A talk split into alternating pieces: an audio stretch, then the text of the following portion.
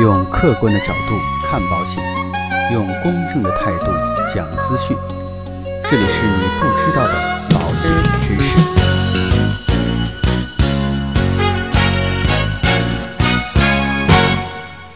好，各位亲爱的朋友们，那今天呢，呃，跟大家一起来聊一聊有关于香港保险的一些认识误区。我们说啊，嗯、现在到香港去旅游，应该来说非常的方便。那现在呢，也有越来越多的朋友在购买保险的时候，选择去购买香港的保险。当然啊，针对于购买香港保险的一些问题和风险，前面的节目我也跟大家讲过。但是呢，我觉得任何事情啊，大家一定不要过度的去解读。今天呢，我们也站在一个公平公正的一个立场上，帮大家排解掉一些不必要的一些误解，让大家去正视香港保险。首先呢，误解一，有人说香港保险不合法，不受法律保护。这个呢，按照香港特别行政区的法律规定，只要投保人亲自赴港，并且呢，在香港亲自签署的保单就是合法保单，是一定会受到法律保护的。只要是在香港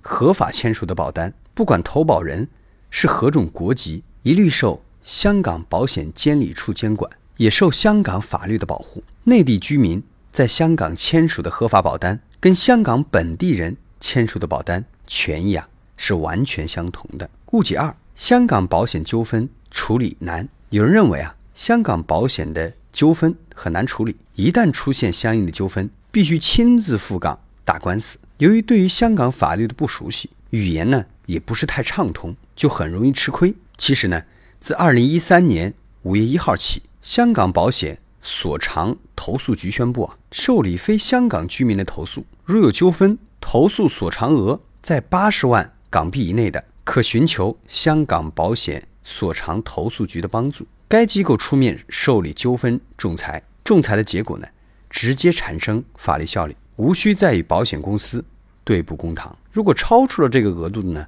可以通过香港的法律解决。也就是说啊，为了处理非香港居民的保险纠纷投诉，香港保险所长投诉局有专门的服务流程和执行机构。这实际上呢，比国内保险的所长不得直接上法院还要更加的有效和直接。这项服务呢，专门服务非港居民，因此啊，在语言和法律保障方面也就不用担心了。不论中国大陆居民还是全球各地的居民，都是享受同一个审查受理的标准。误解三呢，就是香港保险理赔难。有一种说法，如果未来出险了，必须亲自到香港，经过很长的时间才能拿了理赔金。这个呢，绝对是一个误传。其实呢，投保人投保之后啊，缴纳续期保费、变更保单内容，比如说受益人地址等等，办理理赔手续等相关事宜，都不需要亲自到香港去，只需要按照相关的要求准备好相关的理赔